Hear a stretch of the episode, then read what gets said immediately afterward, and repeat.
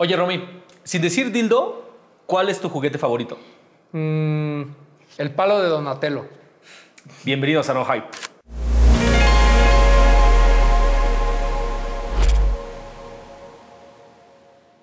Estamos en el segundo episodio de lo que se supone es una serie muy pinche interesante. Donde venimos a hablar de cosas que no son tenis, necesariamente. Ajá, eh, exactamente. No tienen que ver, más bien, no son tenis, pero tienen un chingo que ver, güey. Correcto. Son no solamente el universo, sino también el camino por el que vamos caminando hacia el sneaker fever. Aparte, porque la persona que tenemos el día de hoy, cabrón, o sea, es responsable de mucha de la magia que va- vamos a encontrar ese día. Entonces, primero, antes que nada, ¿te podrías presentar para la gente que no te conoce? Ok, a- hablando de esa magia, yo soy el mago, soy Mr. O, aquí para los cuates, Omar Curioca y Mr. O para, para ustedes, para los cuates. Y sí, justamente creo que se van a unir los dos mundos para refrescar un poquito los tenis, al sneaker, cambiarle ahorita un refresh, pero hay mucho que ver. La verdad es que estamos platicando muy poquito ahorita y vimos que hay cosas que tienen cruce en cómo es el mundo, de los universos. Está bien cabrón, güey. O sea, la neta es que cuando, te, cuando pones atención y cuando te avientas un documental o algo así sobre, por ejemplo, este, tiendas en Nueva York, cada una de las cosas que hay en este muro ya existían en ese entonces, güey. O sea, cuando la gente eh, estaba empezando a coleccionar, estaba haciendo las primeras tiendas de energía, donde se creaba una comunidad, todo esto era lo que topabas en las paredes, güey. O sea, te habla de que hay una relación, exacto, hay una relación bien estrecha entre lo que quieres traer en los pies, que sí es algo cool, y también cómo quieres que se vea tu casa, güey. Exactamente. Y que muchas veces la persona que ocupa esos tenis de cómo te quieres ver termina siendo el responsable de la figura que tienes que decorar tu casa. O sea, hay un hilo conductor muy cañón. Sí, va a ser como ahora que están de famosos los multiversos. Es un multiverso en esa parte, pero es muy similar. O sea, al final yo creo que los ingredientes son similares y me quedé pensando porque siempre he tenido esta duda de cómo llegó eh, estos submundos ¿no? De se junta la parte del hype, pero con el sneaker, pero el arte hoy fluye y es como una comunidad que al final son estos círculos que juntas y todos convergen y hay unos puntos ahí. ¿Cómo se llegó a eso? Y creo que al final dejas de dar. O sea, yo lo que he pensado es que hablabas en algún episodio, los noté que estaban, eh, porque los veo. Tienen que saber que los veo. Eso es bien importante, esa es mi tarea. Gente bien. Gente que se educa, ¿no? Para venir. Este, no, que estaban hablando justamente que decías, güey, la gente de skate, o sea, se uniforma del skate y cómo salió el uniforme del skate y, lo- y- y- y las cosas que ocupan para que ya sea una parte de street y básquetbol igual. Y, y en general, así también pasó mucho con, con la parte del art hoy. Yo creo que la parte del hilo conductor, porque pensaba yo también en las noches y con el gato decía, güey, ¿cómo, ¿cómo se lograba este, cómo, cómo llegó a unir esta parte? Y yo creo que viene de esa parte de lo que acabamos de decir. Yo creo que mucha de la gente que es grafitera, Simplemente, para allá vamos y el rato, pero Simón el Leño de Toki Doki empezó haciendo graffiti. Estamos hablando ahorita de unas piezas que les mostré por acá, que también son basadas en Banksy, que es así como wow en la parte de graffiti y de, de urban, ¿no? En la parte de, de arte urbano, ¿no? Entonces, al final todas esas cosas, Luis de Guzmán también empezó como artista urbano y así te puedo decir muchas de las cosas que estamos viendo aquí salen de unos artistas urbanos y que en ese entonces también el artista urbano tiene una forma de vestir, ocupa la parte del tenis. Entonces, al final convergemos esta parte de la gente va a comprar tenis, la mayoría de los que estamos viendo aquí en esta onda del arte hoy también le entramos a los tenis, también le entramos a esta parte del fashion. Entonces se vuelve este, esta convergencia de, claro, de ahí permeó a que el graffiti dijo que yo voy por los tenis, pero también me gusta este elemento y lo quiero ver en mi casa. Y aparte, no sé, por ejemplo, en la parte del skate hay ciertos como mascotitas que le pudiéramos dar o en, en- en la parte de básquetbol, en estos, y esos empiezan a hacer en las calles los dibujos, los grafitis, y eso de repente lo empiezas a añorar, lo quiero en mi casa, lo quiero en... Ya no en un peluche tal vez, ¿no? Pero sí ya lo quiero. De ahí proviene esta parte do- donde es un juguete ya como para adulto, kidult, que le llaman en inglés, chaborruco tal vez sería la traducción. De, de que ahí viene, ¿no? El arte hoy es una parte lúdica, pero sin que sea específicamente para los niños, ¿no? Eh, Simón el Niño justamente en una entrevista me comentaba, le preguntaba que para él que era un arte hoy, dice que son creados para adultos, dice, pero claro, si caen niños, pues es un, un- un business más, ¿no? Es un clientito más que nos va a llegar, pero en realidad eh, son juguetes para adultos que añoran esta parte de, güey, es el, el, el muñequito. No sé, ahorita seguro tú que eres más claro en eso, debes tener alguna imagen. Yo me acuerdo mucho de, de- de los de skate, que hay como un diablito que tiene los ojitos. por. Ajá, el de World, el de World Industries, el logo, ajá. Entonces, sí, sí, ese sí. ya se vuelve un icono que seguramente no sé si exista, pero debe existir un art toy.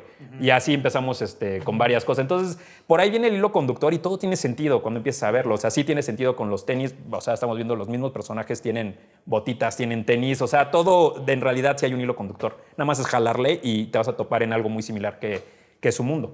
Pero antes de, de- de seguir con, la- con esta plática y de cómo se unen todos estos mundos, cuéntanos un poquito qué es lo que haces y a qué te dedicas.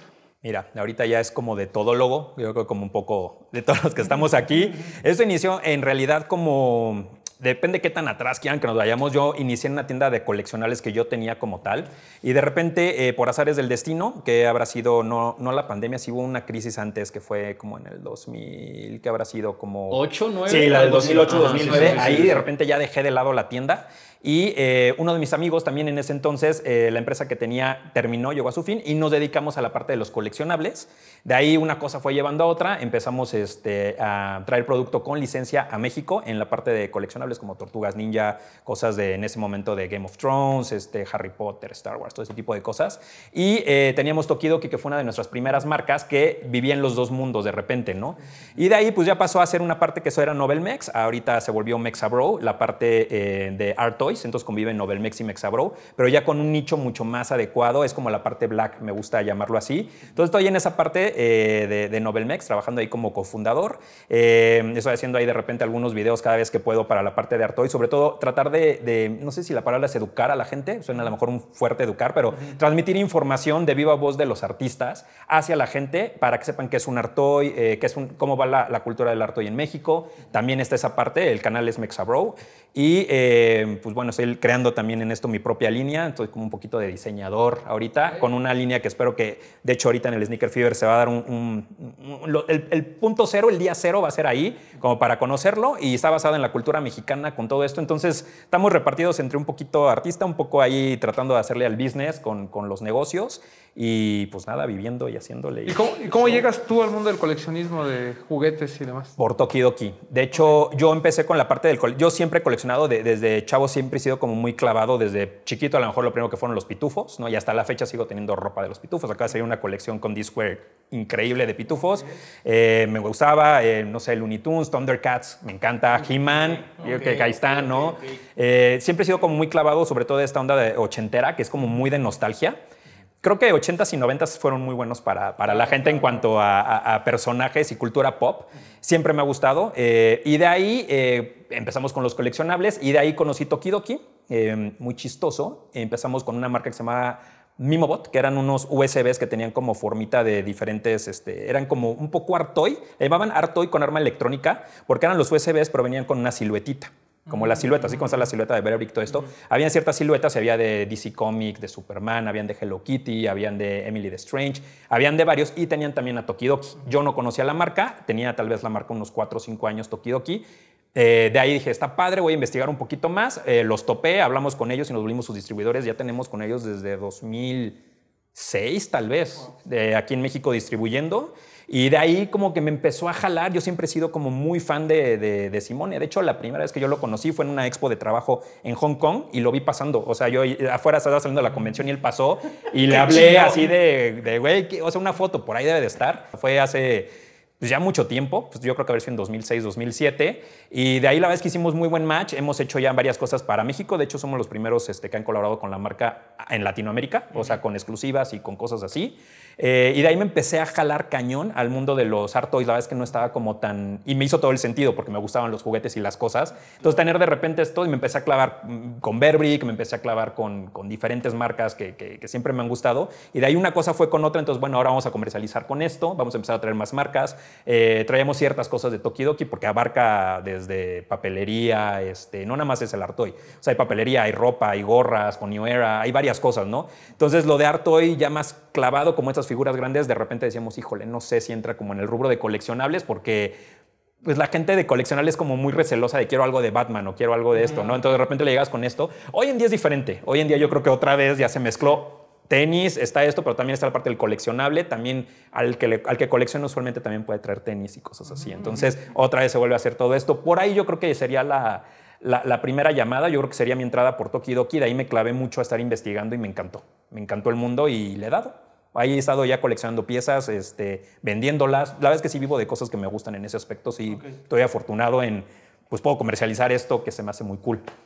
Es que desde que, mira, desde que dijiste, estaba en Japón y vi a Tokidoki, ¿cómo es que llegaste allá y cómo es que te voló la cabeza llegando? Porque yo también siendo un consumidor de caricaturas de los 80s y de los 90s, los colores, la historia, el hecho de que no solamente fueran una caricatura, o sea, porque yo veía las tortugas ninja y tenía el cómic de las tortugas ninja y tenía los chones de las tortugas ninja, O sea, creo que el marketing en ese entonces. Literal. espera, déjame ver.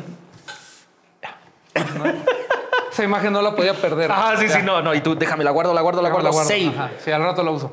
No, Ajá, sí, sí, para. sé si este es como para- Ajá, sí, sí, ahí está, mira el del Donatello, güey. Aquí Me, vamos a dejar, no me sabía el Ninja Rap, me sa- o sea, vi a Vanilla Ice, este, todo ese. El, el pasito y todo. Ajá, era, era de- todo, sí, todo, todo, todo. Fiesta temática de las tortugas ninja, seguro sí. También, Pastel. también, antifaces, Pastel, pastel, sí, de las sí, tortugas sí, sí, ninja. sí. Obviamente el- los juegos de Nintendo, o sea. Ah, bueno, obvio, sí. Uf, el Kawabuma Collection que salió ahorita es una chulada. eh, ¿Sí es una chulada? Sí, porque vienen todos. Ok, ok, ok. Sí, O sea, lo- la próxima que vengan lo, lo traemos bien en todos los juegos de cuando jugábamos chiquitos. El que estaba en pixelito, que te metías a la alcantarillita y cambiabas. Ah, ya, sí, Está sí, sí. ese, están todos los que eran tipo maquinita. Vienen como seis u ocho diferentes. Es una belleza. Yo también me volví loco. Ok, te vuelves loco, te vuelves loco y coleccionas, ¿no? Sí. ¿Cómo llegas a Japón? Trabajo, gracias a Dios todo ha sido de trabajo. Es- lo de Simone fue en Hong Kong, pero sí terminé en Japón con Medicom, por ejemplo, que, que Medicom es de allá. Em, ¿Cómo llegué a esa vez que fuimos a Hong Kong? De que fuimos, ah, justamente fue una, de, una expo de juguetes y de licencias. Al final hay ciertos hubs, ¿no? Este, como Estados Unidos, obviamente hay uno en Nueva York, que es como el San Diego Comic Con. Si vas de, de esta parte de Comic Con, tu sede debería ser este, la, de, la de San Diego. Para lo de juguetes, de repente está Nueva York. eh, hay ciertos lugares. Y de repente Asia siempre nos había. A mí, toda la vida, yo creo que sí, de hecho, de los primeros lugares que, que llegué a visitar fue Asia. Siempre lo traía como en mente, Japón, definitivo. Pareciera que no, pero también crecimos con muchas cosas de Japón. Incluso la gente que nos está viendo va a decir, güey, no lo sé. Pues es que, güey, está hablando de Massinger Z, Candy, Heidi, los supercampeones. Este, te puedo decir que casi el 80% de las cosas que veíamos de chavitos, sobre todo en los 80, venían de Japón. ¿no? Caballeros Este, Caballeros del no.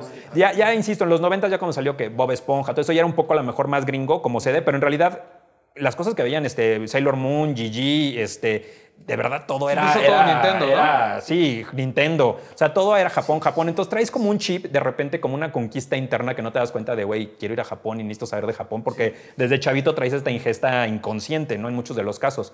Y fue de los primeros lugares, ahí fuimos a esta expo, estuvo maravilloso. Este, Hong Kong es un lugar espectacular, espectacular. Y de ahí, en Hong Kong, es la sede y ahí nacieron los Artois, de hecho.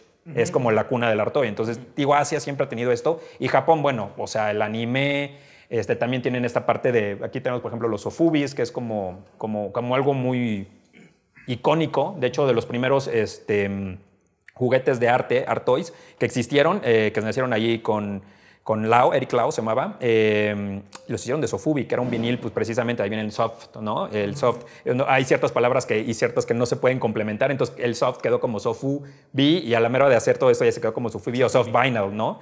Entonces, este, pues tienen a Godzilla, tienen todo esto que es muy pop, Japón es sumamente pop, tienen personajes icónicos, todo, todo es una caricatura, todo es hermoso, todos son luces, todos son flores, todos son... Entonces, son lugares que sí, y que si vas con la idea justamente del art toy o de, o, o de, o de cosas pop, es un lugar donde tienes que ir y donde te va a brotar para visitar el centro Pokémon, o sea... Güey, sí, sí es. Y ahorita yo no he ido, pero está lo de Mario Bros, el mundo de Mario Bros, que creo que ya lo abrieron aquí, el de Universal.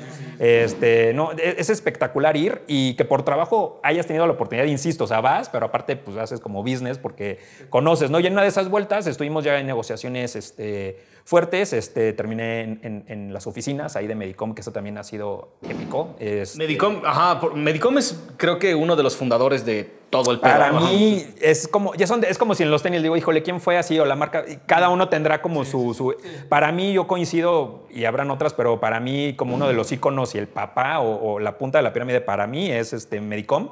Desde la silueta, desde llegaron primero, ¿no? Este, desde el que lo licenciaron, creo que también fue algo que fue bien importante, que pudiera ser algo masivo, no solo con artistas, porque sí, cuando crearon estos Ufubis eh, eh, eran blancos o negros para que los artistas grafiteros, artistas urbanos, los pudieran diseñar, ¿no? Vestir, revestir en algo. Pero nunca llegó a esta parte de, oye, lo voy a hacer licencia. No era tan mainstream en este aspecto, era como más, más, de, de artistita, güey, pues voy a hacerlo yo en, en mi casa y a lo mejor pongo dos o tres en mi mesa en alguna expo y, y ya, es como de designer, ¿no? Pero ellos empezaron a, oye, ¿sabes? Voy a licenciar este, con Tortugas, voy a licenciar con este, Disney, ¿no? Marvel. Entonces yo creo que, que por eso son los papás. Ir a la oficina es una, una belleza, o sea, hay bricks gigantes, este... Entonces fue, fue también, es una historia larga, se dice fácil, pero sí ha sido como un, un proceso, un protocolo de hacer negocios en, en- en Asia es difícil, es complicado por las culturas, este, son culturas como muy muy diferentes. Eh, en general, la mayoría de las líneas que vemos aquí nos han costado un poco de tiempo el afianzarlas. Por ahí tenemos este, eh, alguna marca que está pronto por llegar también de Asia, Choncha, pero nos ha llevado año y medio que llevamos entre que sí, entre que no. Con, con Medicom también fue similar. Este, fue- nos tocó ir y sentarnos y que te vean y, bueno, quién eres, qué haces, todo ese tipo de cosas. Entonces, pues mezclé esa parte de, de estoy aquí de chavito, de gusto, de veo todo esto, quiero venir, pero aparte estoy haciendo negocios, aparte estoy conociendo lugares icónicos como Medicom. Ajá, claro, que no, no dejan entrar a quien sea, güey. O sea, si no, No, tienes una no, cita, no. si no tienes una cita en el lugar, olvídalo, No, güey, vas a entrar. no hay forma, o sea, no hay forma. Y aún así luego con cita casi, casi me acuerdo que fue chistoso porque alguien había venido a México y me decía este, que le encantaban las sabritas de limón, entonces les llevé sus, sus paquetes de sabritas por limón, supuesto. porque son de acá, entonces estaban felices y toda la onda, este, todo era risas y felicidad ese día, la verdad es que estuvo muy chido. Y bien chistoso porque justamente eh, me tomé una foto en, en- en este como showroom muy similar, pero imagínate con puros Bebricks y de todos los tamaños y todas las marcas. Y a los dos días se tomó la misma foto J Balvin porque también estuvo de visita, fue a un tour allá, justamente estaba por allá, que, que eso me impresionó, el, el, el reggaetón, y estoy hablando de... pues, que será seis años tal vez, puta, fortísimo, o sea, te lo encontrabas en las calles y todo, o sea, lo escuchabas y de repente tuvo creo que un concierto allá y me dio mucha risa, dije, güey, ¿qué posibilidades hay de que te tomes la misma foto en el mismo lugar, hasta con el mismo oso? Fue muy chistoso, ¿no? Y dices, güey, al final, pues aquí andamos y, eh, eh, como dicen, la vida actúa en, en caminos misteriosos de repente, ¿no? Sí, de repente, y te muestra que lo que estás haciendo es, es lo correcto, güey. O sea, porque si dos días después hay una estrella internacional en el mismo lugar tomándose la misma foto, es porque lo que estás haciendo estás. estás te saca de onda, es como de, güey, ¿qué posibilidades hay? ¿Por qué? ¿Y eso qué sí, significa? sí, sí, claro. Y creo que a lo mejor de ahí vino que a lo mejor fue porque sacó un Bearbrick de, de J Balvin. Este, posiblemente a lo mejor ahí hubo como el conecte. Pero, pero bueno, no, o sea, otra vez volvemos a. Ya, se, ya ahí se mezcló lo urbano con el, con este, con el, con el toy, con, sabemos que con los sneakers de- del, del Bambly. Entonces, digo, hay una mezcolanza ahí interesante. Y yo creería que sí, Asia es un buen lugar. eh, y son los papás del Artoy. O sea, ni Europa ni Estados Unidos ni Latinoamérica, este, creo que tienen el nivel de producción y de, de, de- de engranaje que tiene Asia para la producción de Artois. Nadie lo hace como Asia, güey. Nadie. Realmente nadie. Pero, ¿tú crees que nadie lo hace como Asia porque no, es, no hay la infraestructura para hacerlo? ¿O es simplemente porque ellos son súper meticulo- meticulosos, clavados y lo, y lo, hacen, lo hacen bien? Es que cada, uno de estas, cada una de estas figuras tiene su propia personalidad, güey. A mí me sorprende, a mí me sorprende siempre, siempre, siempre. Si tuviéramos un catálogo de todo lo que ha sacado Medi- Medicom, no, es imposible que tengan tanta cosa. Que ojo, no nada más son los Bearbricks. No, o sea, ah, este estamos viendo por dónde quedó. Ah, el, el, el Basquiat, por ejemplo, también es de Medicom y también tienen figuras. O tienen como tres diferentes como sublíneas. Porque obviamente son muy conocidos por la parte de Bearbrick, pero tienen, hay unos Snoopys también que sacan que son maravillosos, que también van por series. O sea, sí, sí hay como Medicom es como icónico, pero en varios sentidos. Es una pregunta, así como cuando estaba con la del gato también, que decía, yo pensaba, esa pregunta también es como pregunta de gato de por qué Asia sigue siendo. Yo a bote pronto te diría, el que pega primero pega dos veces, o sea, son los papás, o sea, creo que se la saben y llevan tiempo, nos llevan mucho tiempo, está hablando de los noventas. Eh, en el caso específico, yo creo que el segundo lugar que llegaría a hacerles una segunda sería Estados Unidos, porque ni siquiera Europa. Sí, ¿no? O sea, y Asia, te estoy hablando de que estamos hablando de Japón, pero también es Hong Kong, pero también Filipinas está fortísimo. Este, hay varios artistas que han salido de ahí o que son este, descendientes de, de Filipinas, pero sigue siendo Asia, ¿no? Yo creo que el segundo sería Estados Unidos. Eh, y yo creo que Europa y, Latinoamérica, yo creo que los pondría en un tercer lugar muy, muy singular, pero la abismal. O sea, te diría que si los ponemos así, yo creo que sería un 60% Asia contra un 20% de, de Estados Unidos y 10 y 10 tal vez. ¿Sí me explico? No. Ajá, o sea, Esperen. sí. Sí, sí, Sí, sí, así Ajá, o sea, así si sí, juntamos, así si juntamos a todos, no hacen lo que hace Asia. No, no, no. sí, o sí, sea, yo creo eso. que en ese sí, aspecto. sí. No, y es chistoso porque siempre la mayoría de las cosas, no sé, ahí también ustedes ahí me, me dirán, pero no sé, en el, en el caso de sneakers supongo que a lo mejor no siempre Asia es el principal, a lo mejor Estados Unidos, Europa podría producir, sí hay algunas marcas, pero es un poco más, pero que Asia tú digas, güey, aquí bueno, en tecnología tal vez, que tengan un hit así de, güey, son así abismalmente. En el caso de los Artois a mí sí me saca de onda que son abismales lo, lo- que se lleva. Estados Unidos lo está haciendo muy bien, Latinoamérica, que es algún punto que tendríamos que hablar, lo, estamos haciendo también, también adecuadamente. Eh, creo que estamos en un muy buen momento. Eh, y por ahí ciertas cositas y barreras que creo que deberíamos de permear, y digo como comunidad, eh, lo estamos haciendo espectacular, pero debemos romper ciertas cosas. Me iría por el lado tal vez que les decía yo de licencias y hacer las cosas no, no, no es legal, porque no es que sea ilegal, pero se hacen muchas custom y muchas cosas como honoríficas de eh, similar a o, o es una representación de X o Y. Pero no nos hemos metido a esta parte de lo que te decía de Medicom, de oye, es una licencia, es, eh, o sea, también ahí se convergen esos mundos que yo vengo del mundo de las licencias, entonces también para mí es como un paso importante, pero yo sí creía que para los artistas nacionales eh, o están diseñando cosas propias, como Frank Misterio que tiene cosas espectaculares, Rogi ahorita que creo que hoy por hoy podría ser este, uno de los íconos hoy, también ha, ido, ha ido rotando y van llegando y, y subiendo y bajando.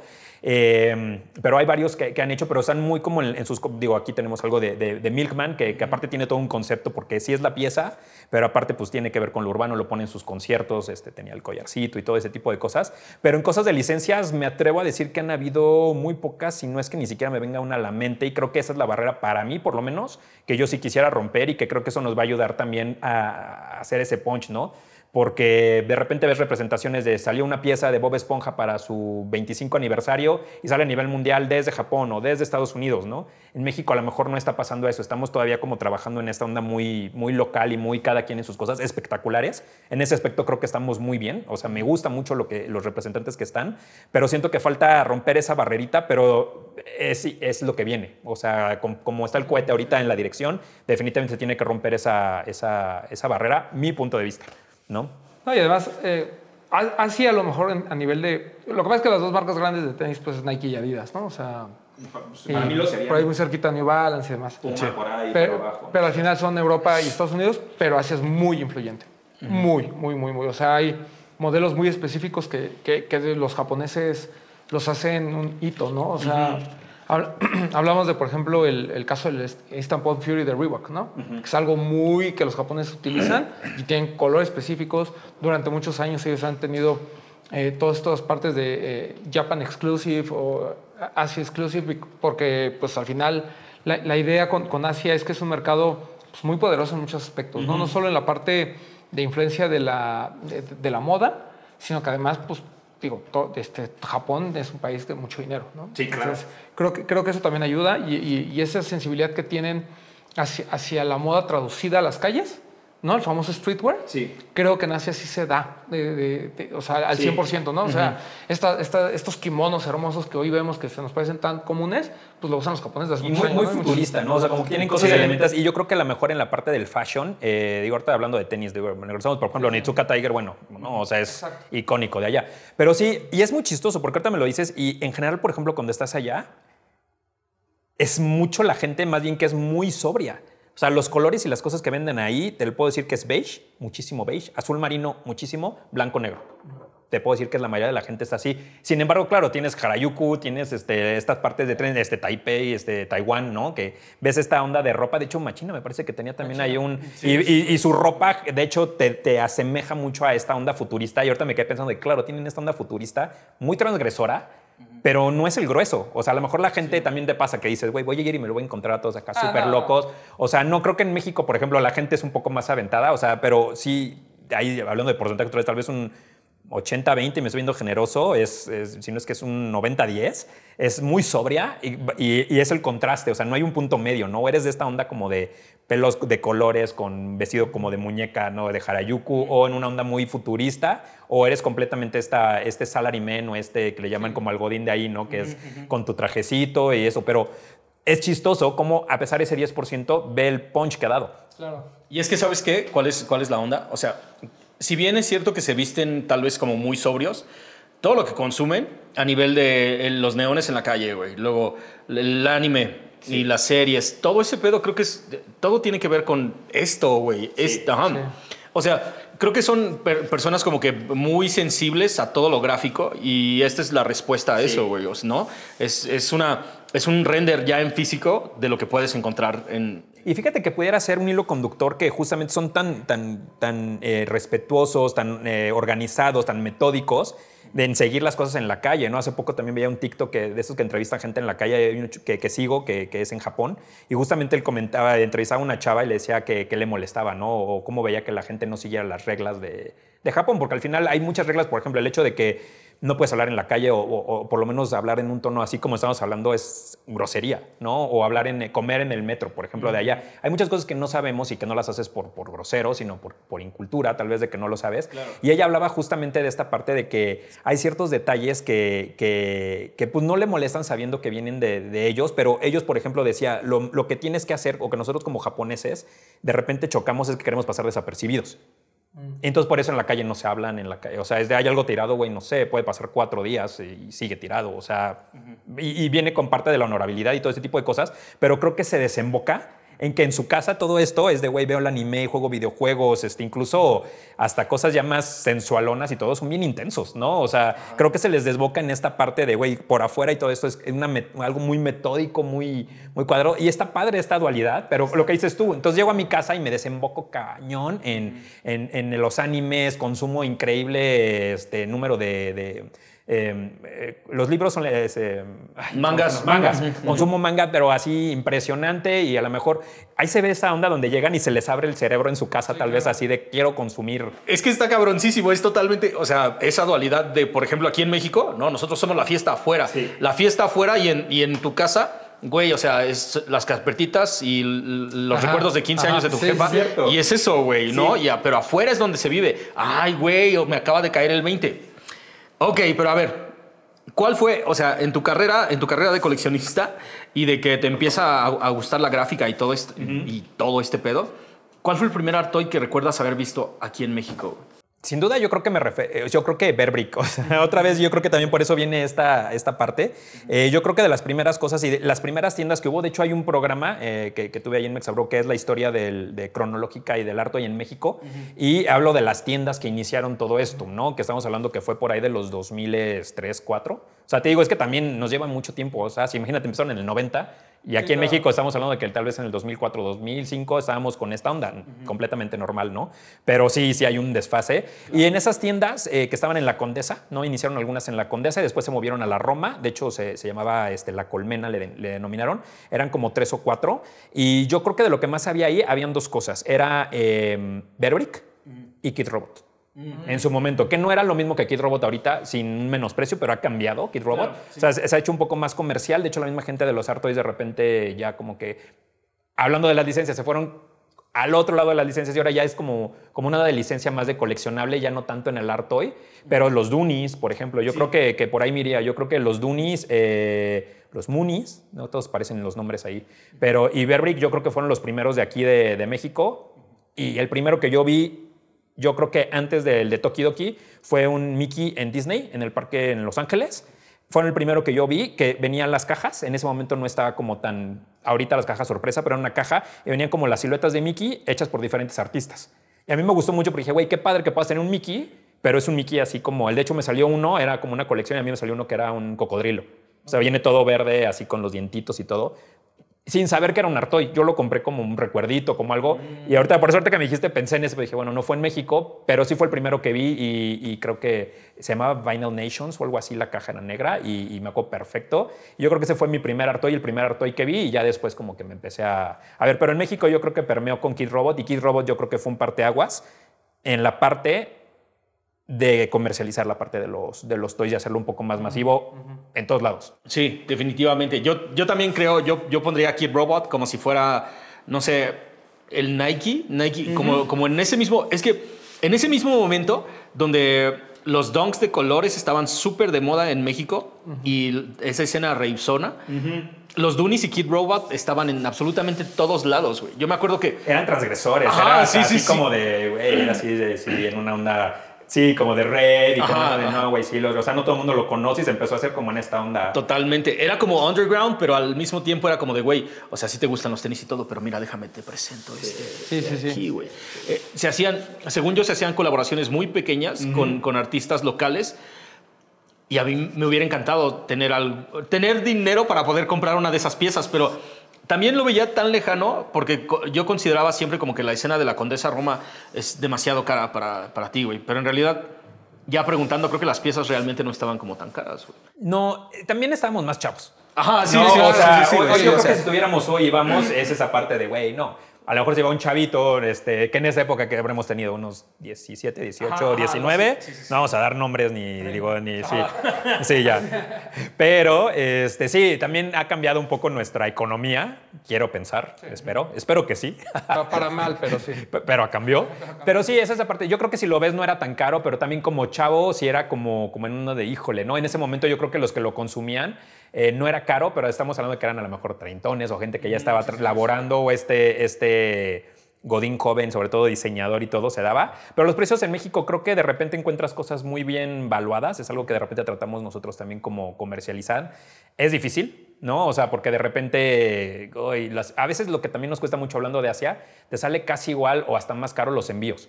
Traer, traer la paquetería, que luego, bueno, ustedes ya saben aquí de logística, estuvimos platicando, pero luego mi logística ahí es de qué onda los pagos. Se vuelve un- un- la onda de, de traerlos, o sea, a veces resulta más caro que la misma pieza. Entonces, ahí es donde tienes que empezar a cuidar a veces los detalles para que las piezas no se encarezcan. Pero yo creo que en ese momento las piezas estaban bien, nosotros las veíamos caras. este, Ni siquiera caras, pero si era de, güey, prefiero gastármelo en otra cosa. O me compro una y es como, uff, ¿no? Así. Y se daban mucho, no estaban tan de moda las licencias. No sé si. Dune y eran más como que se hizo mucho el Design Yourself, que es el DY, ¿no? Ajá, sí, sí, el D, que le dicen o die, Design Yourself. Se vendían más en blanco. Después ya empezaron como esta onda de los Aztec, ¿no? Que hasta hubieron salido una línea como mexicana y luego algunos artistas, los primeros que empezaban. Y luego ya Kid Robot ya empezó que, bueno, Sanrio, este, Warhol y ya se empezó a hacer como, para mucha gente hoy en día, pues está como en esa onda de, güey, ya, ya es como demasiada licencia. Un poco lo que decíamos, a unos falta licencia y otros de repente cuando ya es mucha licencia, mucha gente siente que Kid Robot ya no vende Artois. También es muy debatible porque es como la música, ¿no? Así de, güey, es que, puta, es que RBD es terrible, ¿no, güey? Pues, o sea, no sé, depende del momento, lo que, quién hizo y quién está y, no, o sea, sí me explico, pero... Depende de cuántos hay- jeans hay, lleve, hay momentos de pureza y de purismo, ¿no? Que la Sí, gente dice, sí, yo sí. creo que también ahí tendrías que verlo, sigue habiendo un diseñador atrás, creo que fueron transgresores, no es su mejor momento ahorita, pero ahorita que estamos hablando de ellos, sentí bonito que dije, ay, mira, Kid Robot sí, sí, sí, sí tienen un lugar muy especial en, en- en este rubro. Totalmente, yo creo que tienen un lugar muy especial en la escena de México, por Que es lo lo mismo que pasa con Bear Brick, ¿no? O sea, yo, yo creo que también hay, hay, hay tema de que, ah, pues sí, es que a la gente le gusta el de las tortugas ninja, pero no le gusta este Brick que hizo este, Stash, ¿no? Sí, sí, sí. O sea, si- siento que... eh, Eso es- icónico también. Sí, que, que además, o sea, pues al final, lo que siempre hemos dicho, ¿no? Estas marcas, pues lo que buscan también es el mainstream, ¿no? O sea, está bien padre que, se, que sea como un mercado de nicho y que siga habiendo colecciones así de, de pura sangre, ¿no? Que dice, ah, es que yo solo quiero estos que se van a volar.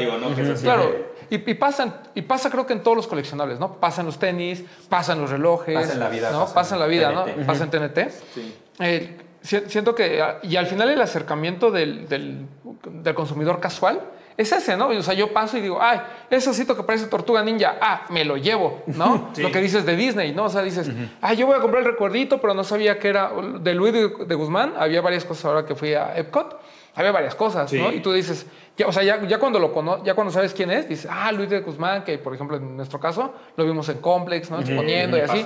Entonces, va- vas como, como que armando ese, ese hilo conductor, Sí. justo, pero al final es, eh, entiendes que estas marcas se quieren acercar a un consumidor más casual y al mismo tiempo entiendes que alguien entra a los juguetes porque le gustan las tortugas ninja, vio una tortuga ninja que vio en eBay en 5 mil dólares y dijo, Y que si ¿Por qué eres, será? Y que si eres ¿No? coleccionable, porque lo que decíamos, eres fan de las tortugas ninja, o sea, en realidad vas a ver, ay, ese oso de tortuga ninja es que es tortuga ninja, lo necesito. Claro. Ni siquiera sé que, a lo mejor ni sabía del Berbic, pero eh, fíjate que ahorita dijiste un nombre importante y es Luis de Guzmán. Luis de Guzmán, a mí me tipazo también. Es, es, es cliente de aquí, nosotros también somos sus distribuidores aquí en México. Estamos haciendo changuitos para tenerle sorpresas pronto, pero ojalá nos tenemos que juntar para que, que venga, ya, ya he estado hablando con él, está, está dispuesto, pero su- su agenda está un poco complicada. Pero uno, me ha pasado que de repente hablo de Luis de Guzmán y sí la gente...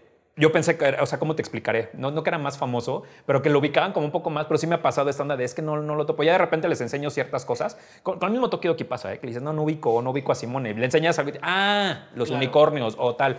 También esa es parte de la chamba que te digo, que con el canal de repente en Mexabro o con la comunicación o en este espacio que, que nos están dando, pues también que la gente empiece a ubicar las siluetas y ese tipo de cosas. Es que es lo mismo de ustedes, o sea, hay siluetas de, de un tenis, de otro, dentro de una marca pueden haber cuatro o cinco, es lo mismo aquí, pero en esta parte de Artoy, ¿no? Pero con Luis de Guzmán es chistoso porque justamente ya que tengo a lo mejor la- la- el guantelete de Thanos, ¿no? Que tenemos de Tokio, que ya tenemos este, él cae más en una parte de ornato, porque al final es art toy, ¿no? Entonces esta parte de arte y de juguete. Yo ahí he estado como un poco últimamente peleado o, o dándole vueltas a esto de que al final siento que todo cae en art. La verdad es que casi nada cae en toy, ¿no? O sea, es más esta onda de yo compro esto y lo pongo en mi casa y es ornato.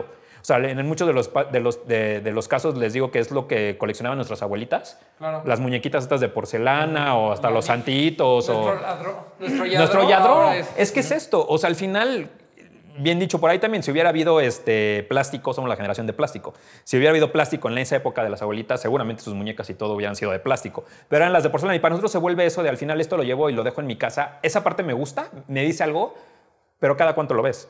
De repente cuando pasas a tu casa o cuando estés ahí. También creo que esta parte del juguete, eh, eh, un juguete como niño te lo llevabas, ibas a casa de tu abuelita y te llevabas tu juguete. este, Tienes toda la razón. Entonces, esa Ese- parte- el juguete se vivía, güey. Sí, Ajá. y yo siento que en la parte del arte hoy estoy peleado. Ahí es donde yo estoy tratando, al rato que hablemos de, de lo mío, yo le quiero dar más esta parte donde sí está esta parte del art, creo que es bien importante, pero también esta onda del toy donde juegues, donde lo cambies, donde, lo sé, te lo puedas llevar, lo puedas este, incorporar a tu vida. Creo que esa parte de repente a mí me...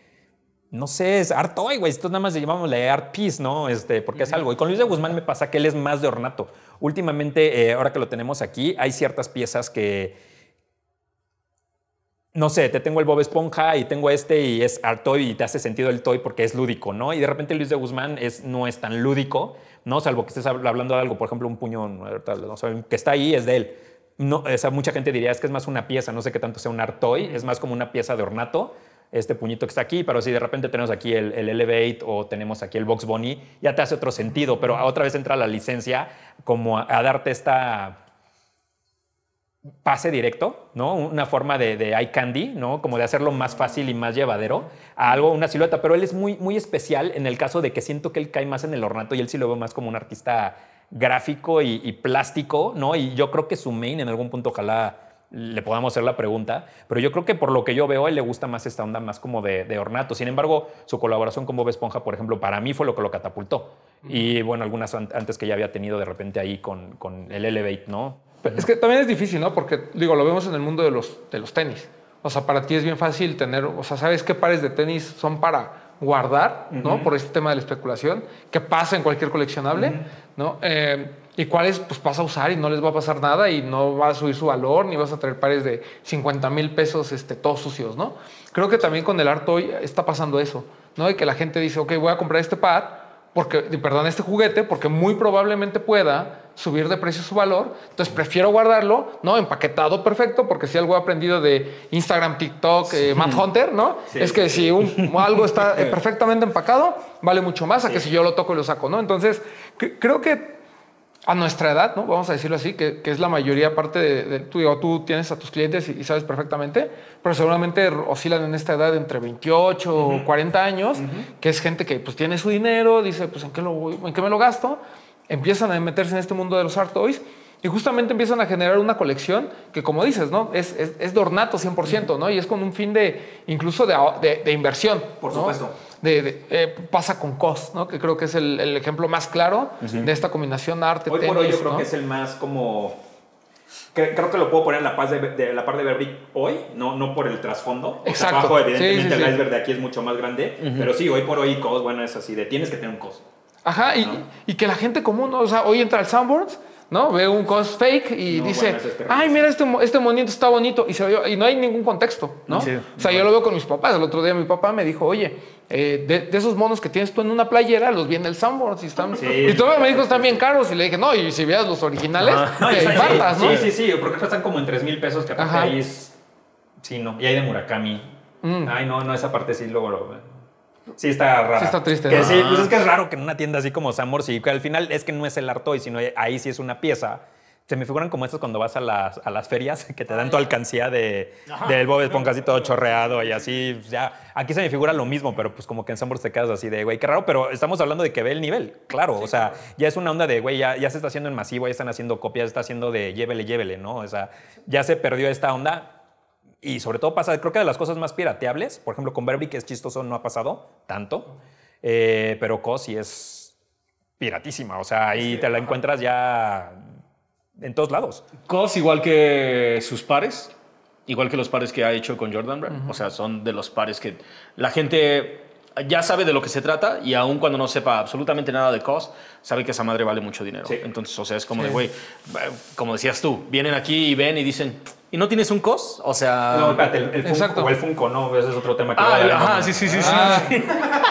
Sí, así, pero ¿y tiene, ok, está padre, sí. Y el Funko no lo tienes, no lo tendrás así, pero en Funko. Ajá. Y es como, pero bueno, perdón, ahorita me, me- que me diste, me Ah, tocaste bueno, una bueno. fibra. De una enójate de una vez. De ¿qué una vez, vaya, ¿Qué enójate de una vez los con- saca el De los fuego.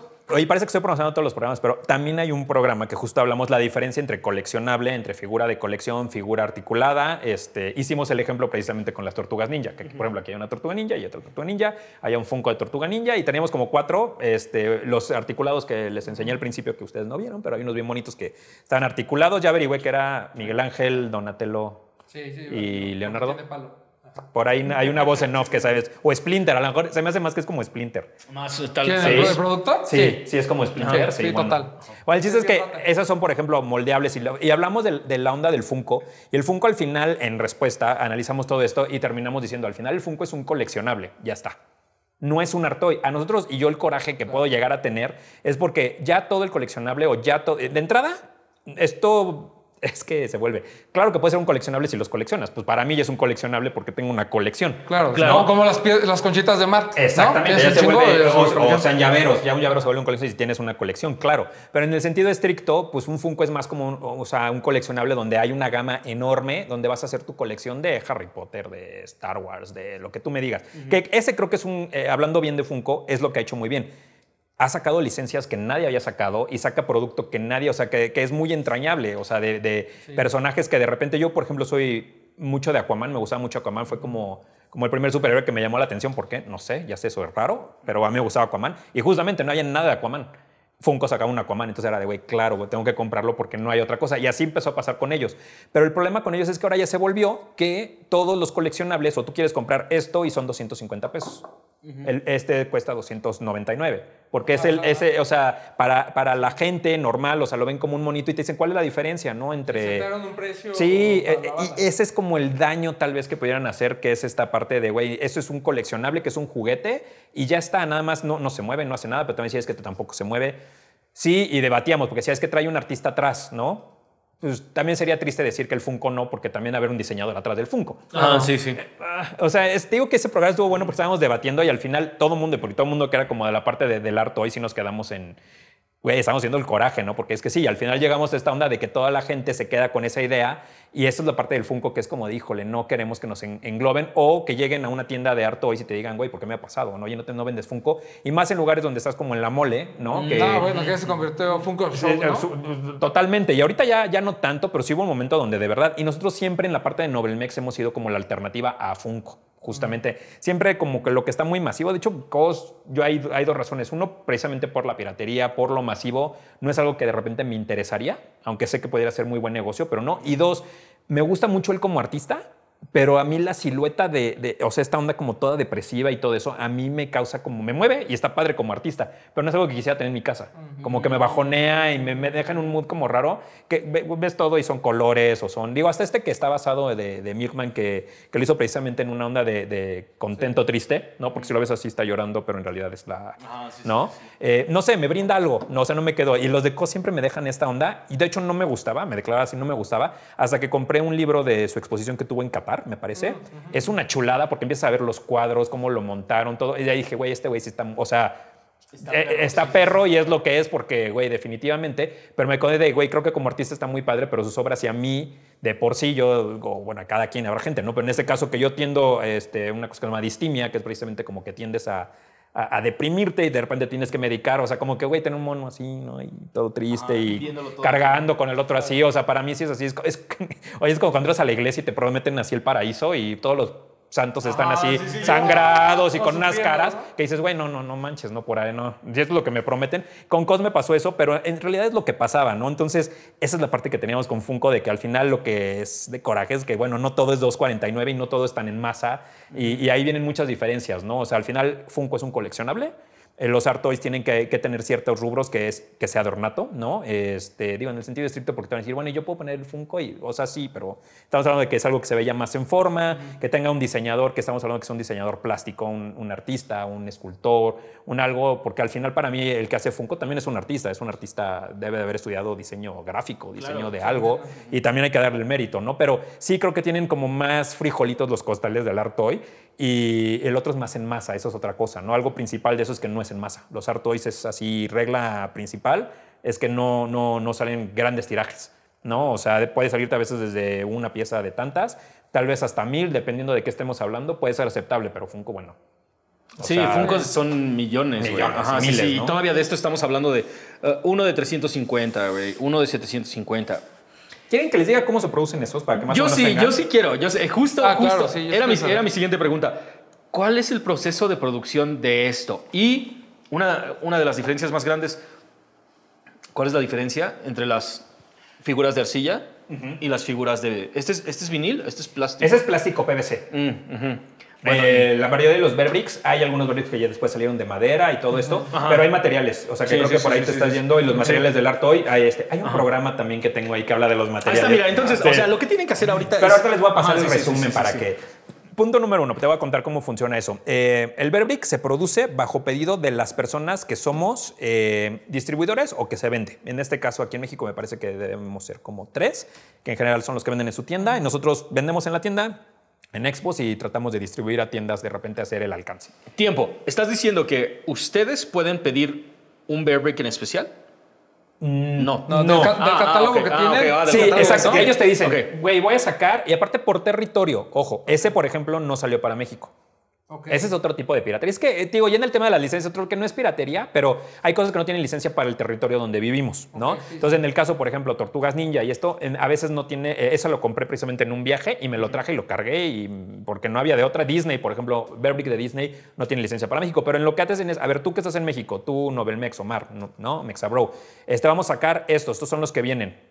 ¿Qué te interesa? Ah, pues yo voy con este, con este y con este, ¿no? Que también hay variantes, están los de licencia, están los de artista, están...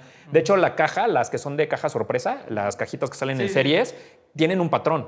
O sea, siempre salen ese mismo patrón, pero reinventado, que para allá nos vamos a ir. Pero en este caso te dicen, supongo que te vayas a lista, oye, ¿cuánto vas a querer de Leonardo? Oye, yo quiero, hay mínimos y cosas, tú le dices, yo quiero tantos, bla, bla, bla, bla. No somos mucho por lo que te digo, o sea, tampoco está tan abierto, es algo como más cerrado y se producen los que pidieron. Si yo le digo, yo no voy, ah, perfecto, a ver tú, pues, tú cuántos, ah, tantos. Se producen esas piezas. He ahí también el- el- el beneficio económico de estas piezas. Si bien no te pueden decir que hay un cierto número que sea la pieza, de, hay 350, a lo mejor no sabes, pero no son muchas. A diferencia de Funko, volvemos al mismo tema. Se van a producir lo que la gente que estamos dentro del, del- del gremio, que estamos dentro de esto, y de ahí sale el número de piezas que sabes que no son muchas. En ese caso, ¿no? Y así con cada una de las licencias. Y hay, y hay cosas que nada más salen por territorios. este, en el caso, a lo mejor, por ejemplo, de- del que hubo aquí, que tuvo Artificial, que a mí se me hizo un hitazo, porque aparte lo hizo, puta, ¿qué tendrá como siete años, ocho años, cuando tuvo Artificial Intelligence, que, que sacó un Bearbrick este, Ah, exclusivo. Eh, sí, con Seger. O sea, esa a mí se me hizo así de wow, ¿no? O sea, está cañón. Imagínate, este salió para México y ha de haber sido, ahí sí a lo mejor el número de piezas fue muy limitado, ¿no? Pero en realidad ese es el beneficio que, que presenta Bearbrick porque se hace nada más las piezas, se hace atelier, ¿no? O sea, así de al número de piezas y muy a, a la medida de los que lo pidieron, ¿no? De, ahora sí que del gremio y ya está, no salen más. ¿No? Entonces, este, pues ahí es donde está, donde dices vale la pena tenerlo porque sabes que no van a haber muchas y que va a valer más conforme pase el tiempo, porque no es que vaya a salir otra. A lo mejor sale cromada, ¿no? Pero eso mismo no va a volver a salir 100%. ¿No? Y en el caso de lo que platicamos de, la, de las cajitas, de hecho ahí tienes una ya a la mano, que a ver si la quieres jalar para aquí platicamos. Todas esas cajitas chiquitas siempre vienen divididas. Aquí eh, vemos que vienen diferentes este, personajes.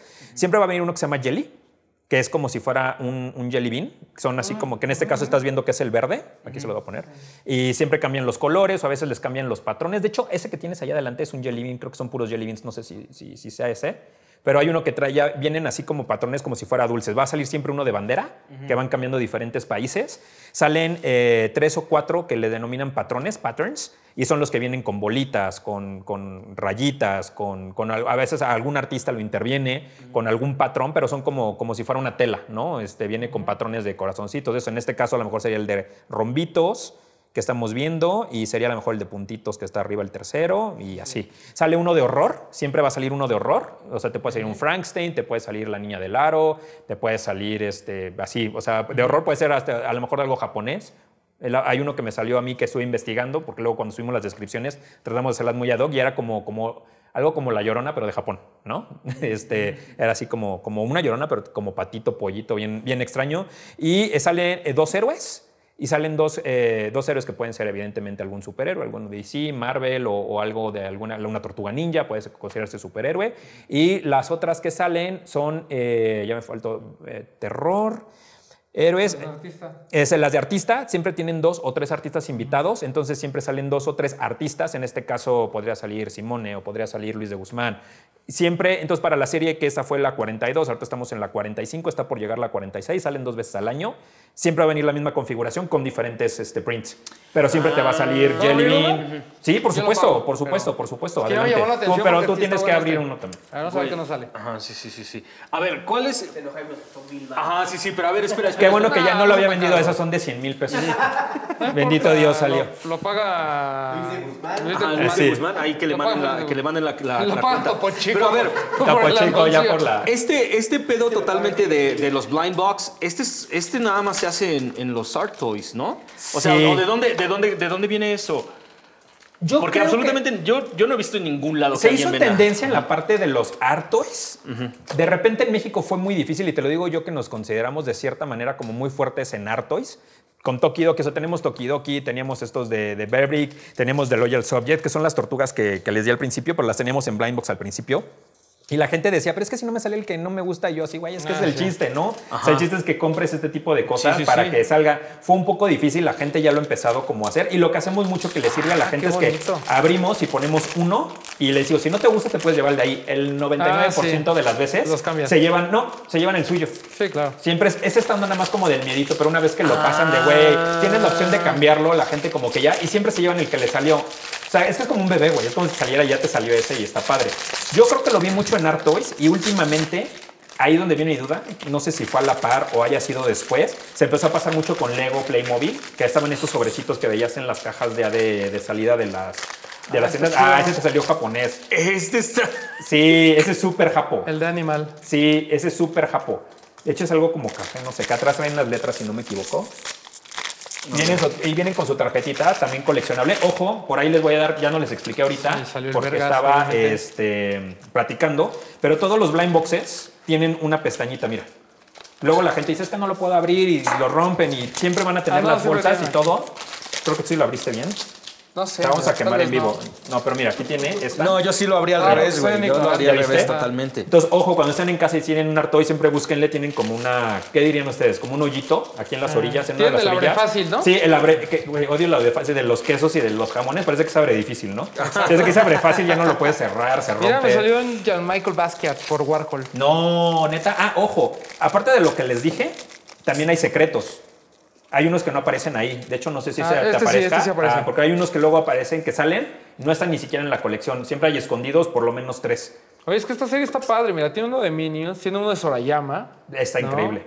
El De hecho, esto lo, lo- El de la NBA está increíble. eh, lo hizo Sorayama. Eh, la- toda la imagen de la Ah, serie sí, 42 cierto, no lo es de visto. Sorayama. Ah, no, pues mira. Ah, entonces, o sea, la caja y... Mira, yo, yo, yo... ¿Cuánto cuesta esto?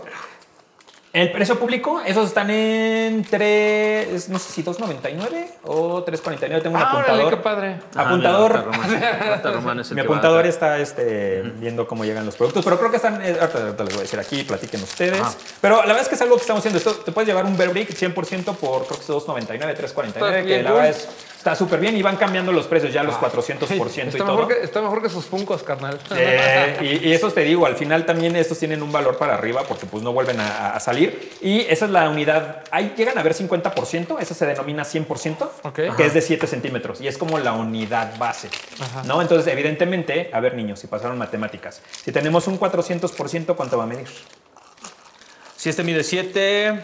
Este mide 7, ¿no? Ajá, y es Ajá, 100%. 28. 28. 28 centímetros, ahí está. ¿Y el 1000%? Pues 70. Exacto, centímetros. Entonces ahí tienen, entonces ahí sacan las medidas de sus verdes. Ah, ah, ya ven. Sacan sus medidas con la unidad básica. ¿Ya vieron? Ajá, sí, A sí. ver, Ah, sí, a ver, pues mide eres- testa. A ver, tu 300%. Y va creciendo No, conforme va, Ajá, sí, y sí, aparte- sí, sí. Empiezas con un 100% y... A ver, momento. Sí lo hemos visto. Esto sí lo hemos visto adaptado en diferentes lugares, güey. Porque sí, Hoff hizo este, un par de tenis que ta- también venían Un completamente Sí, sí, sí. un bli- en blind box. Que, que según me chismearon, ¿no? O sea, por, el- las tiendas sí tenían como el número de serie. Y sí sabían más o menos que te nos tocaba. preguntan que si de estos luego podemos saber cuáles son los de los de Tokyo Doki por el número Ajá. y en nosotros en la, en la mayoría de son el mismo código. No hay, Ah, no hay absolutamente Pero nada. si ellos Sí, sí, tenían, sí, sí, güey. es probable que, Sí, a es probable que ellos podrían tener.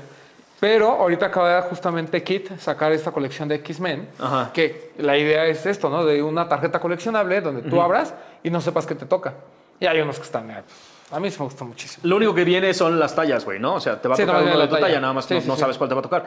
Está padre. Tam- Te abres uno y puede ser chico. Así, Pero ya, o sea, no, ya 11 lo US, ni 14 modo. También por ahí, por ahí este, marcas de patinetas que lo empezaron a hacer, güey. Creo que Santa Cruz el año pasado ¿Ah, sí? sacó una serie también ¿No con los X-Men. rayabas, güey?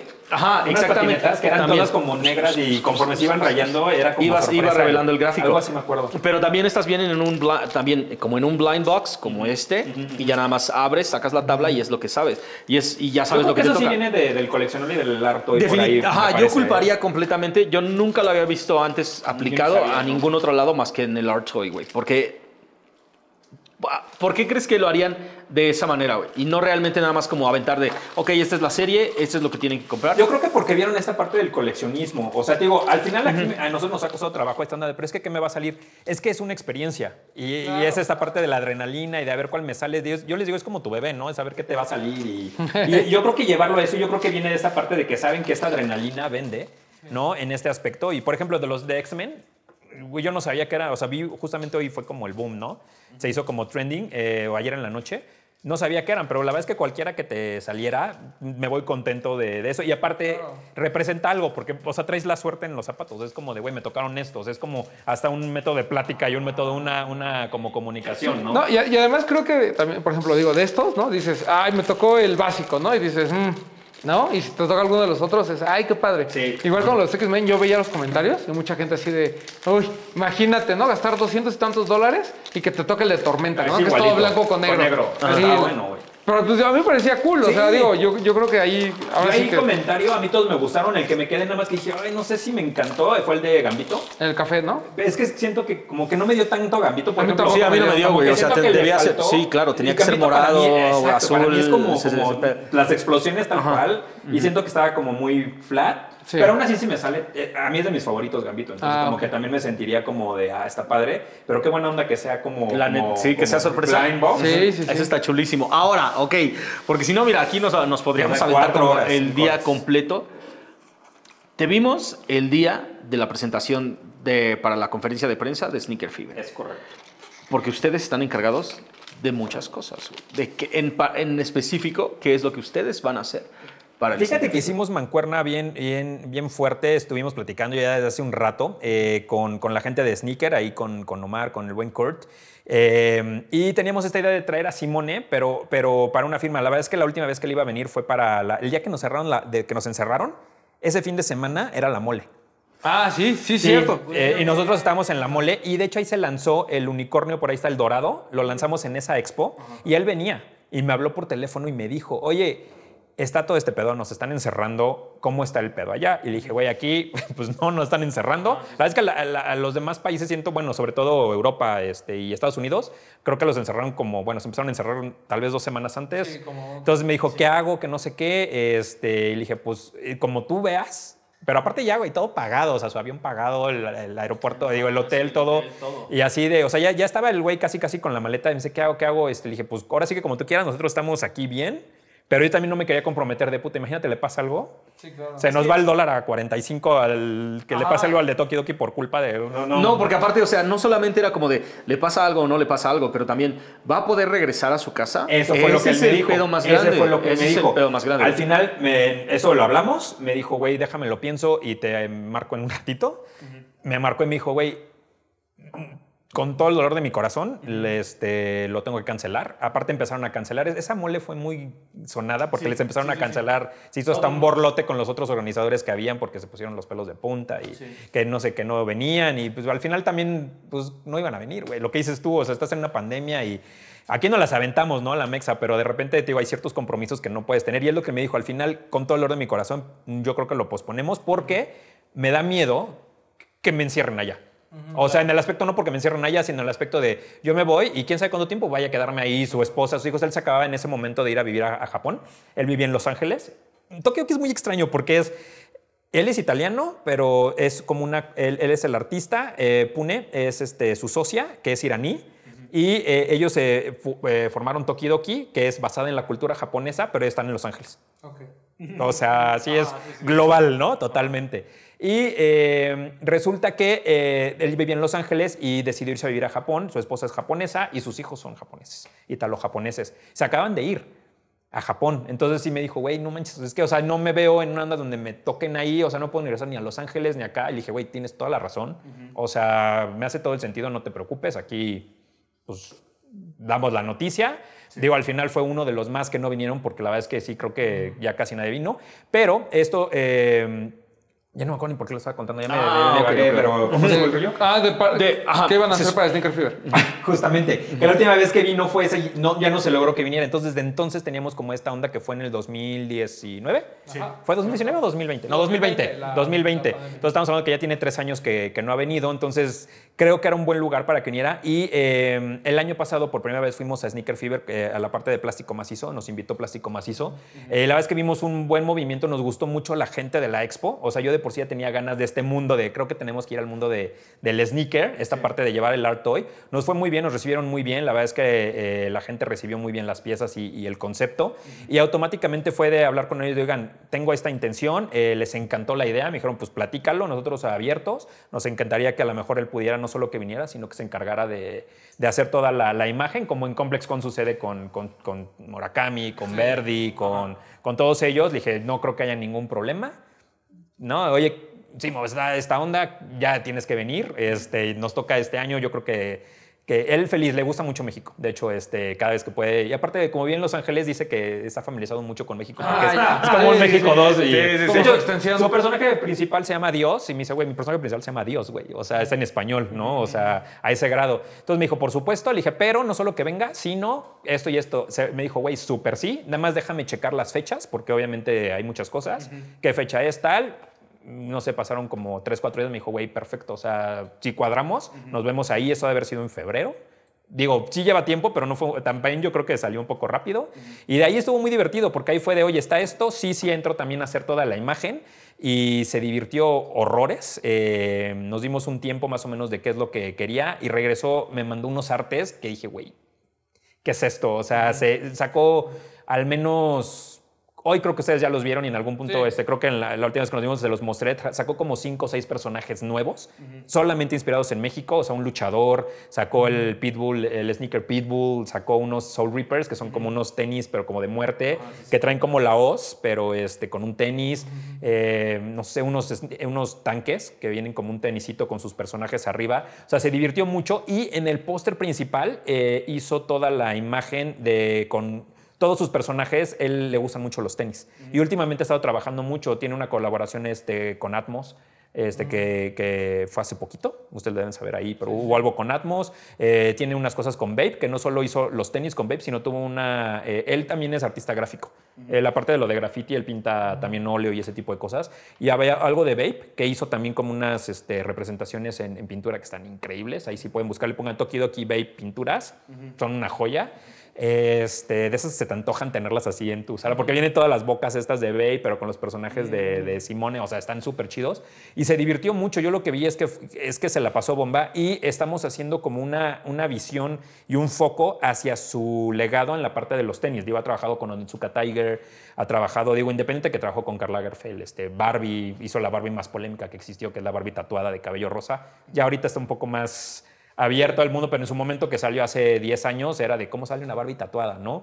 Este, yo creo que eso está padre, pero ahorita es darle esta parte a todo su, su trayecto. Y feliz de la vida se dieron las cosas, hemos recibido mucho apoyo por parte de de, de Sneaker Fever para, para esto, les encantó el póster. Y decidimos fuera de eso también que eh, en lugar de tener un exclusivo, fuéramos a tener dos exclusivos que pronto se, se develarán. Eh, tal vez lo que sí les puedo soltar es que no van a ser unicornios por primera vez, porque ya tenemos este, el que traes tú es uno y por ahí debe de haber otro, ahí está atrás de ti otro, pero bueno, el que es del Ángel de la Independencia, que chistoso también va a aparecer este, en la ciudad, porque hizo la ciudad, es la primera vez que una ciudad latinoamericana se hizo de Tokidoki.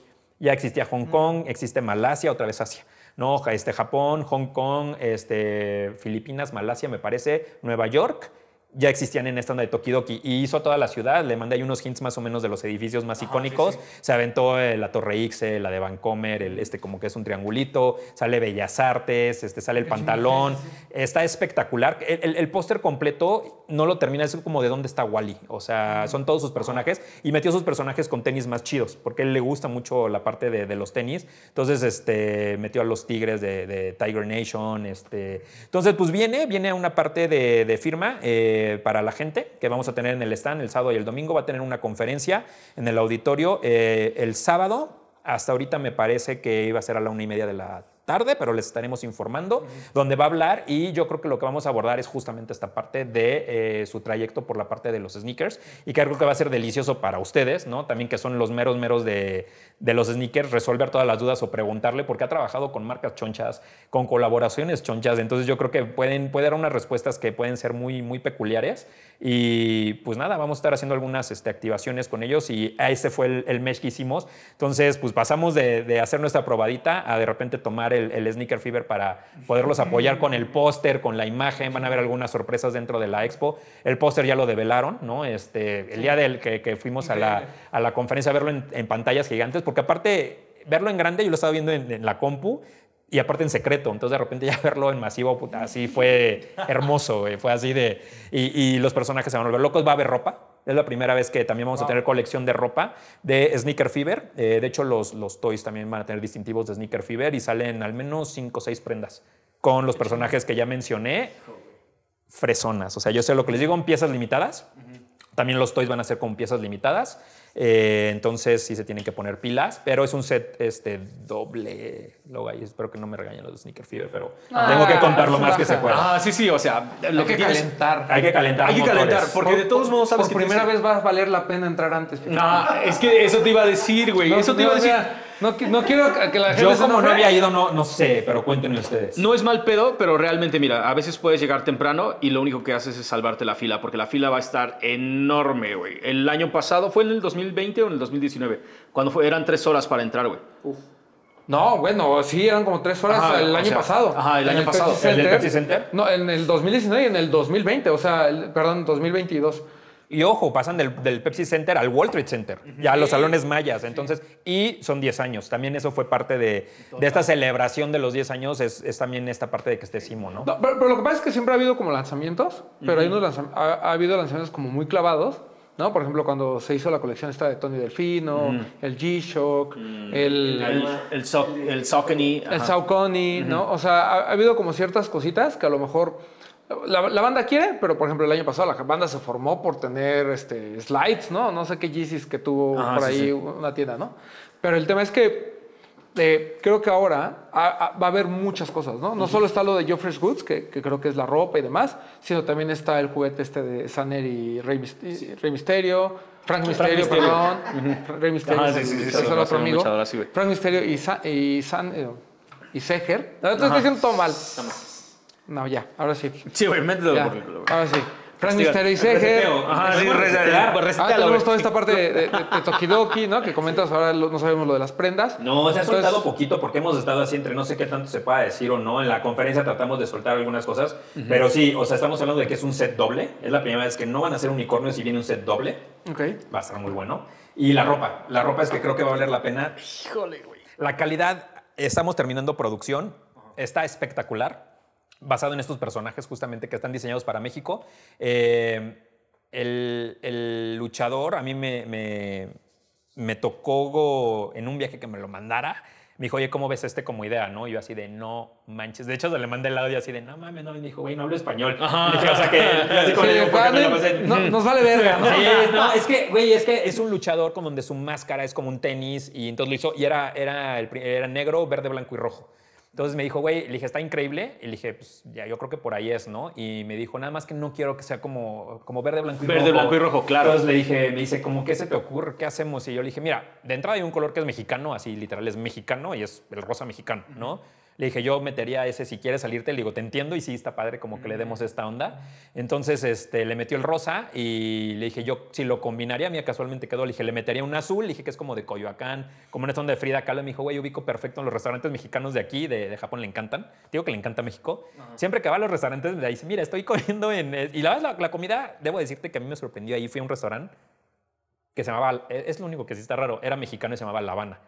Ah, Pero la comida estaba rica y hasta me dieron mielotito así con, con tu palito aquí así con mayonesa y queso y estaba bastante bueno. Son bastante buenos los restaurantes, mira, para que te des allá. Y entonces me dijo, ubico perfecto los eso. Entonces, y cambió a luchadora que fuera en rosa con el azul este como muy coyoacán, con detallito. Entonces sigue siendo mexicano sin que sea en esta onda obvia y el charrito y no, o sea, nada. na- ustedes ya caían un poquito ahí de, algunas cosas en- en- ahí en la conferencia, nada cae en el charrito. ¿No? O sea, es como en una onda mexicana muy, muy digna. Muy, es algo que también me han dado de repente cierto eh, confianza en poderlos como guiar para, para esto y lo han entendido muy bien en, en- desde las cajas de los empaques, o sea, que aparece la ciudad y todo. No se han ido en estas cosas como tan obvias. De repente tienen algunos personajes, pero resulta chistoso, ¿no? Pero no salen aquí con las maracas y los sombreros de bolitas, no. Ah, están padrísimos y sí se van a... Vale mucho la pena que lleguen temprano.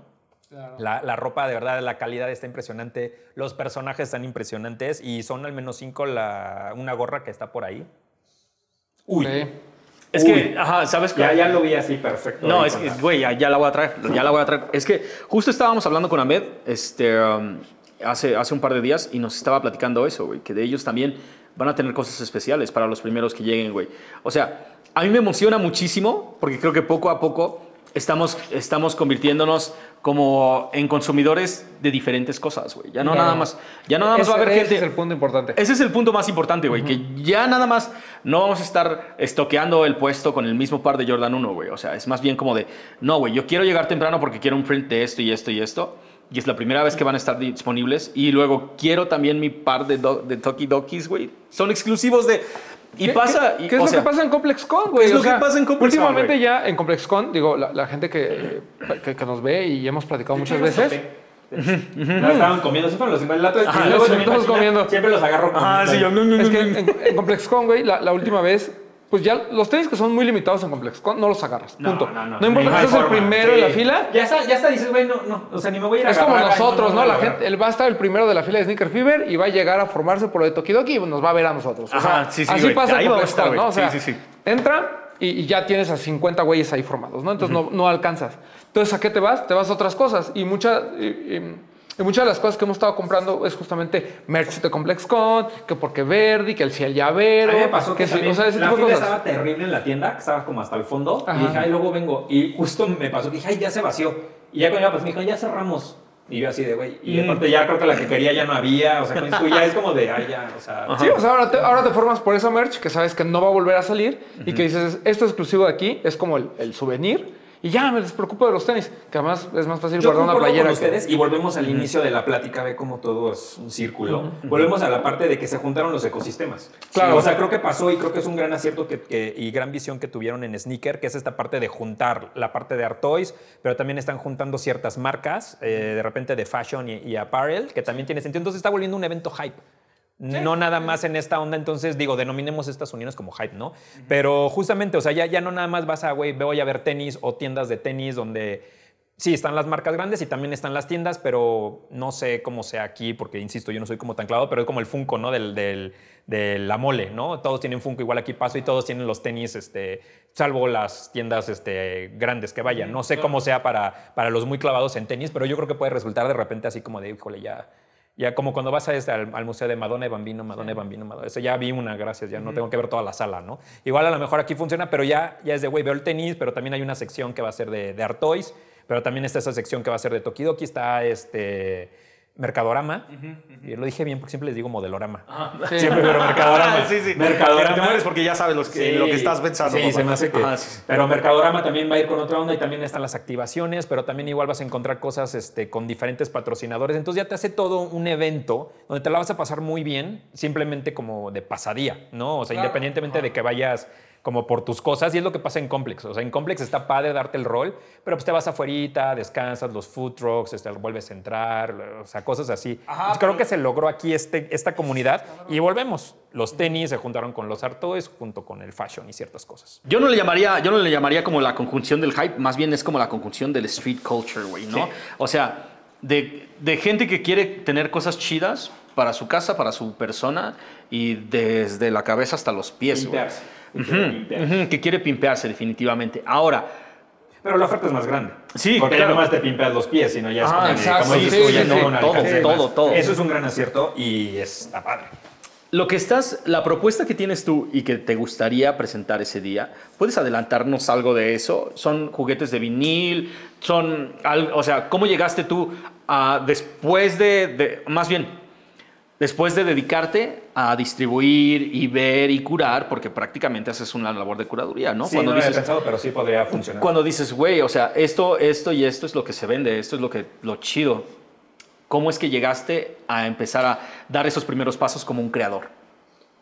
Mira, justamente creo que viene de las partes de las necesidades. Se juntaron. Hay una película que me gusta que se llama Slumdog Millionaire, que es esta parte de que al final le hacen la gran pregunta, no los voy a spoilear, pero le hacen la gran pregunta y resulta que gana, pero te hacen pensar si fue suerte o todo lo que ha vivido, porque eran preguntas muy, muy este, extrañas, pero él se las sabía porque en realidad le habían pasado ciertas cosas y es como el destino, ¿no? Aquí creo que funciona y me gusta mucho porque funciona de la misma manera. He, he caminado por diferentes lados que a lo mejor no tendrían que ver unos con otros. Lo que hablamos ahorita, de- desde empezar en los coleccionables, te hace conocer de las licencias, que te hace trasladarte un poco, y empiezas a hacer puntos de conexión y empiezas a ver ciertos puntos donde a lo mejor están vacíos o puedes aportar algo. Eh, a mí algo que, ya como en la parte de, creación, eh, quería crear algo que fuera desde México, ¿no? Eh, viajando y viendo estas cosas en las diferentes expos, había, por ejemplo, muchas cosas como de calaveras de estas catrinas mexicanas, pero en una onda como tal vez chicana, ¿no? Esta que es la mujer como, como, como con el labio y las rosas. O sea, por ejemplo, este con las rosas aquí, la verdad es que aquí no lo ocupábamos. O sea, el- como que la calaverita aquí te pintabas de calaverita que pareces panda y ya está, güey, ¿no? Pero esta onda así como muy glamurosa, es una onda más chicana y, y pegaba mucho. Yo decía, güey, yo no tengo problema con esa parte de apropiación cultural, o sea, yo creo que es importante precisamente ceder ciertas cosas, siempre y cuando sea con respeto, es lo único que yo creo que es la, la barrera, pero esas ondas de no te pongas un kimono, no te pongas rastas si no eres, ah, no sé, a mí se me hacen un poco pesadas, ¿no? Entonces, e- ese tipo de cosas no me molestaban, pero decía, güey, estaría padre que algo desde México se hiciera con, con esta forma, ¿no? Este, contada desde México, y lo mío va a ser una onda como de, se llama caloveras, el, el- el- el plan, no, no se las he enseñado, ahorita ratito les voy a enseñar, es como esas calaveritas basadas en las calaveras de azúcar precisamente de cuando éramos chavitos, a mí me encanta lo pop, me encanta el color, entonces son de diferentes colores, representando los colores de cada quien, porque también me basé en esta onda donde, ¿cuál es tu color favorito? El azul. ¿Tu color favorito? Morado. El mío también es azul y morado. Ahí vos en off, que ¿cuál es el tuyo? El gris. Ninguno está mal. Cada quien tiene un color y nadie te va a decir, güey, ¿por qué te gusta el gris, güey? O ¿por qué te gusta el azul, güey? Pero en todo lo demás se meten. Y, te- y todos estamos de, es que ¿por qué te gusta fulanita o sutanito? O ¿por qué te gusta o, o esta comida? Ay, no, güey. O sea, al final creo que todos debemos ver las cosas con como en colores, güey. Cada quien le gustan las cosas y está bien y ya está. ¿No? Entonces era esta onda como de identidad basado en una, una, una onda de, de- calaveras de azúcar, se llama caloveras, como de love, porque sus ojos son una por parte como más este, como, como em, de corazón. Y tienen diferentes mezclas de culturas. Por ejemplo, la negra eh, es blanca, pero todos sus elementos son en negro. Y se llama kuro, que eh, significa negro en japonés. Entonces tiene elementos japoneses con mexicanos. Y así hay una de Alemania, una, son como diferentes culturas, todo y se mezclan. Y todas tienen alrededor de los ojos en estos contornos cosas mexicanas. Entonces, que, que ni siquiera los mexicanos a veces sabemos que son de México y que son, o sea, lo que siempre les pregunto, por ejemplo, los tres sabores más vendidos de helado, ¿qué dirías que, fue- que son? En México.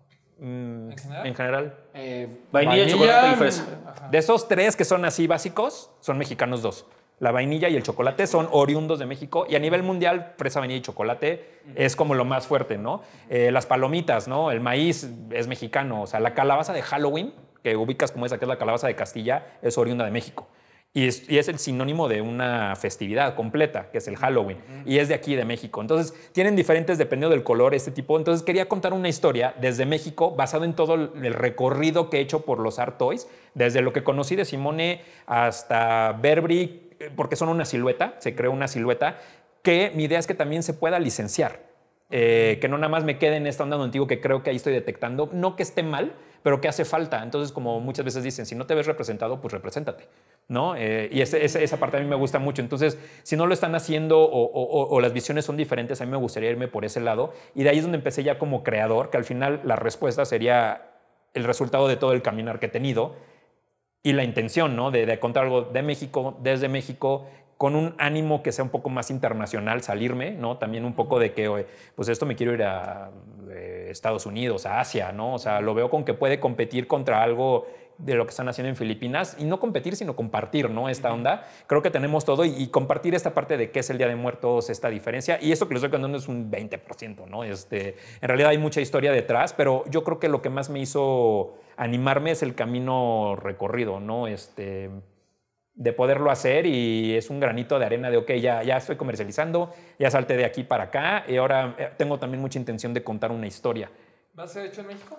Va a ser hecho en México, es toda mi intención. Por lo menos inicialmente, eh, sí, eventualmente yo espero que esto sea un boom y que, que el alcance sea que a lo mejor se tenga que hacer en otro lado, y, pero mi idea es que se pueda producir 100% aquí en México, sobre todo las primeras fases, es, es este, hecho en México. De hecho, estamos avanzando muchísimo.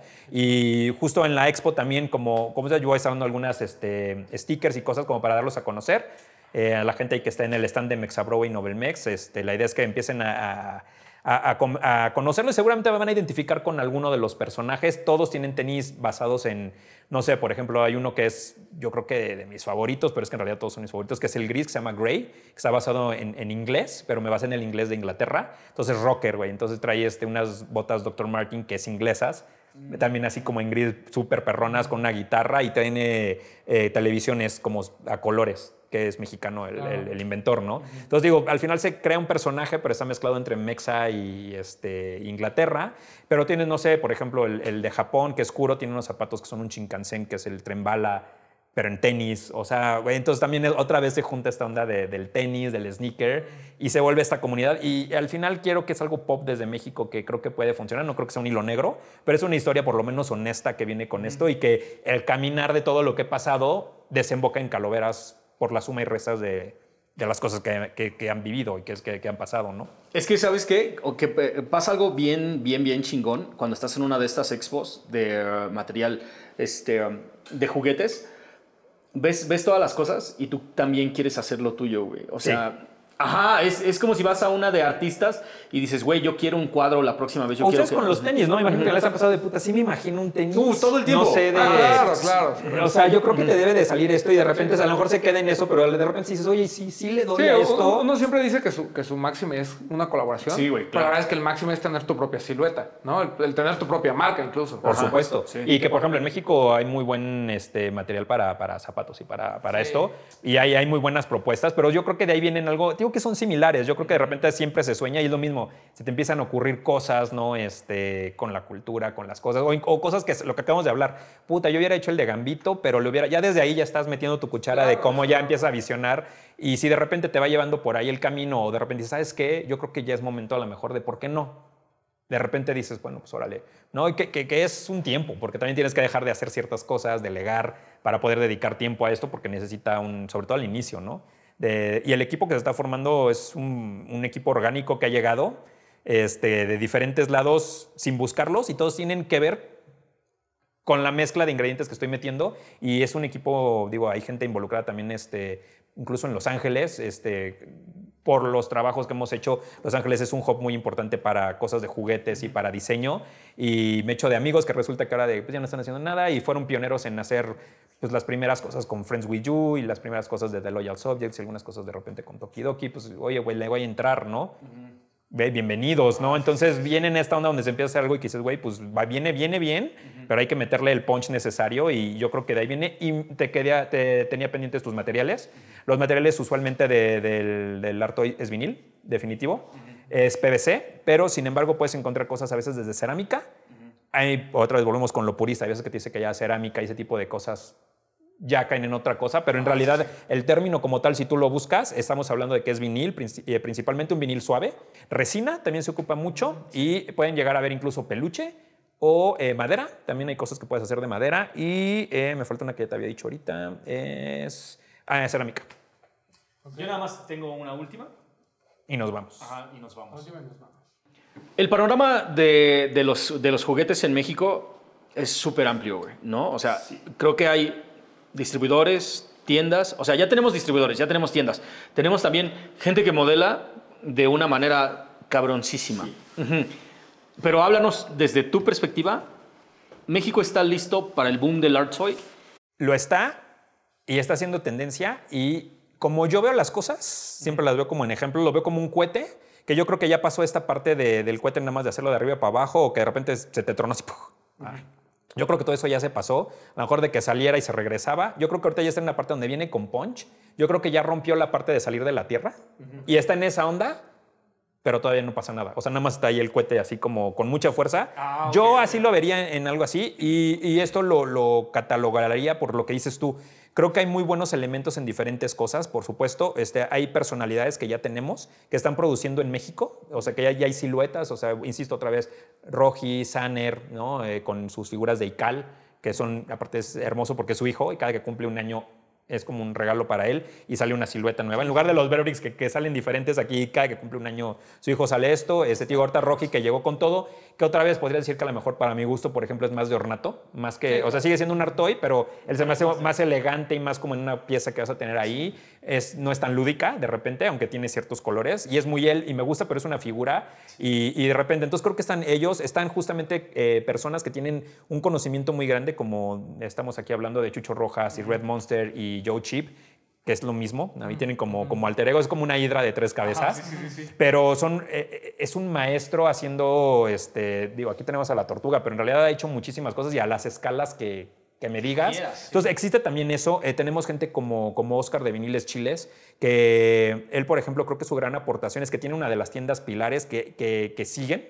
Eh, están en Barrio Alameda. Y hoy por hoy, si me pregunta siempre que me dicen una tienda física para Art Toys, yo creo que eh, sería Viniles Chiles. Es una experiencia padre desde el edificio hasta la tienda, está muy padre. Pero él se mete mucho en esta parte, él, él lo veo como más emotivo y mucho más como en la parte de soul, ¿no? De alma. Él va a los países a buscar, este, va a Chile, va a Perú, le digo yo que es el peregrino de los Art Toys. Como esta onda más de búsqueda y es una onda como más pasional, sin hacer este boom de, güey, voy a hacer muñecos y voy a crear y voy a crear mi marca. Él es más como esta onda de conectar y todo. De hecho, gran parte del conocimiento que yo tengo y la cronología en el programa este que les decía del Art Toy en México, eh, él me, me pasó más o menos y yo lo que hice fue hacer una investigación, ¿no? Que me pasó como esto y yo fue a buscar a cada uno de ellos, de, de- de, por ejemplo, el Escobas, algo que va a haber también en esta expo que va a tener Ahmed con eh, Mercadorama, es que, y junto con Plástico, es que van a tener una remembranza de justamente del arte hoy en México. Desde el primero que salió, que fue el Sport Trooper, hasta lo último que ha sacado, que fue precisamente Roji, va a haber todos los, pasando por Tishinda, pasando por Frank Misterio. Por ejemplo, tenemos a Frank Misterio que hace cosas como Están las bolitas ahí muy bien, cada quien tiene su espacio. Te puedo decir que nadie se está pisando los pies de nadie porque cada uno tiene una personalidad. Frank Misterio es enorme en lo que hace, pero es una onda como de Sofubi, pero es prehispánico. Ajá, sí, me encanta. Tengo, y, y totalmente concuerdo con esta onda de que la personalidad lúdica de las piezas, ese sí lo pongo y es el único que mi hija sí se anima a agarrar. Como que todo lo demás es Toki Doki y eso sí le gusta agarrarlo, pero por el tamaño del de Frank, es Y el Ajá, también, que es Ese sí lo agarra y, y como que siente que con ese sí puede Por jugar. supuesto, y al final es algo muy mexicano que al final creo que nada más él está haciendo. Sí, de repente tendemos a hacer cosas muy prehispánicas. Por ejemplo, Tishinda hace cosas muy prehispánicas, pero en una onda más pop, que es como, como un- yo los veo como hermanitos de Toki Doki si fueran mexicanos, porque es en esta onda muy colorida y muy, muy, este, muy cute, muy kawaii, pero en deidades, en deidades este, prehispánicas. Su, su silueta, que es la piramiduki, es una piramidita contenta. Entonces, te digo, eh, por las personalidades, yo me voy a ir por ese lado también como más de color, más, más kawaii. Va a haber una versión hype, que le llamo también, que va a ser como, como más adulta y un poco más divertida. Este, pero te digo, cada quien creo que está en, en- en sus diferentes. O sea, está el que los que moldean, están tiendas, yo creo que ahorita hacen falta. Eh, gracias a Dios lo que está pasando es que está viendo un mesh, mucha gente de, de- de- de ropa, de tenis, están entrándole a la parte de esto, obviamente con Burberry y con COS, ¿no? Que es así, COS es, digo, es como muy repetido, pero eh, yo creo que están haciendo como tiendas, en realidad no hay tantos espacios, eso sí, online, lo que necesiten Novelmex y Mexabro, lo sigo diciendo, y cebollazo tendré que dar, pero es que también tratamos de hacer, como hiciste, una curaduría y ciertas cosas, y sobre todo lo que te digo es que la mayoría de las marcas que tenemos son exclusivas. Eh, a lo mejor este, no, porque somos tres que te digo, pero yo no pido lo mismo que piden ellos, es lo que digo, ahí es donde se empieza a hacer lo diferente, pero Mighty Jacks, Tokidoki este, y ciertas cosas que tenemos aquí, Luis de Guzmán nada más las encuentran aquí, queremos esa diferenciación. En su momento en Novelmex fuimos la alternativa Funko, ¿no? Este, tenemos todo lo que no era Funko y, y se agradece de cierta manera. Y aquí también estamos trayendo cosas como, como frescas. Pero las, las tiendas que permearon y que iniciaron esto en la mayoría de los casos ya no están, ¿no? Que era un rojo vermelo, este, y cosas así. De repente ya, creo que estaba online. eh, su catálogo me parece que se quedó con esas ondas de Kid Robot, pero a lo mejor no es tan amplio. Eh, pero te digo, creo que vamos muy fuerte yo creo que hace falta todavía esta parte como de, de- de buscar el punto digo, Siento que el cohete ya pasó la estratosfera, ya, ya rompimos. Me parece que somos cabeza de lanza en Latinoamérica. Eh, yo creo que Brasil tiene muy buena producción en general de, de producto juguete y artoy. Pero yo creo que con este nivel y todo, yo creo que México, yo lo pongo a la par, yo creo que de algo de lo que está sucediendo en Europa. Yo, como les dije, yo creo que es Asia, eh, Estados Unidos y yo creo que Europa y, y Latinoamérica, en este caso englobando un poco México. Hay cosas muy buenas en, en- en Perú, cosas, pero sí siento que están un poquito más como, no tanto como aquí. Aquí el tema que no lo diría como un problema es que sí siento que todo está muy bien, pero todavía no hay esta parte de todos vamos hacia allá o que haya un- un boom o algo que sea como, como realmente icónico, transgresor que, que permee, creo que ahí vamos. Creo que apenas estamos, digo, Rocky estaba también en Designer Con Complex Con ya exhibiendo en, en- en Estados Unidos.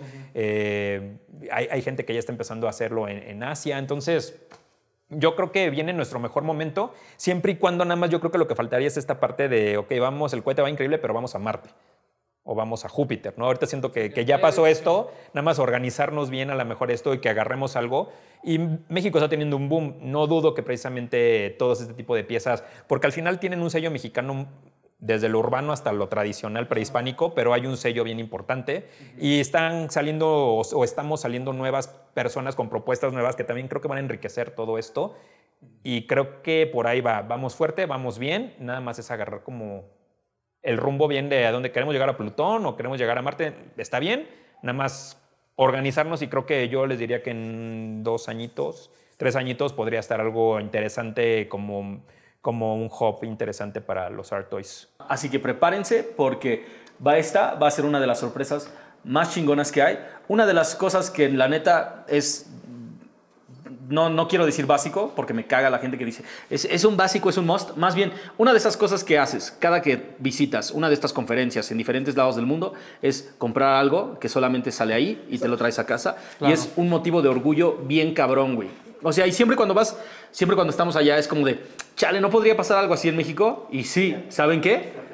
Sí pasa, sí pasa aquí en México. Va a pasar en México y es- está pasando y va a pasar, güey. Así que pónganse chingones, lleguen temprano, agarren su coleccionable porque esta es una de esas piezas que vas a querer para el resto de la vida. Y yo nada más diría también que los esperamos en el stand de Novelmex de Mexabro, que va a estar entrando a mano izquierda. Ahí van a ver el stand. Y ahí se pongan pilas para las firmas. Seguro ahí van a tener un espacio con Simo. Y dense una vuelta porque va a estar bien divertido. Y ahí seguro van a topar a estos. No, y. ¿saben qué? Nos vemos en la fila. Nos vemos en- bien temprano en la fila. porque Ahí nos vemos. figuras. Muchas gracias. Peace out, mis Gracias, negros. gracias. Chido. Este te falta. Ay, ese me es bien me me Te cambio- te cambio me todo. lo llevo puesto. Ah, Ah, te te lo cambio llevo todo puesto. eso por eso. Vámonos. Carnales, muchísimas gracias. Peace.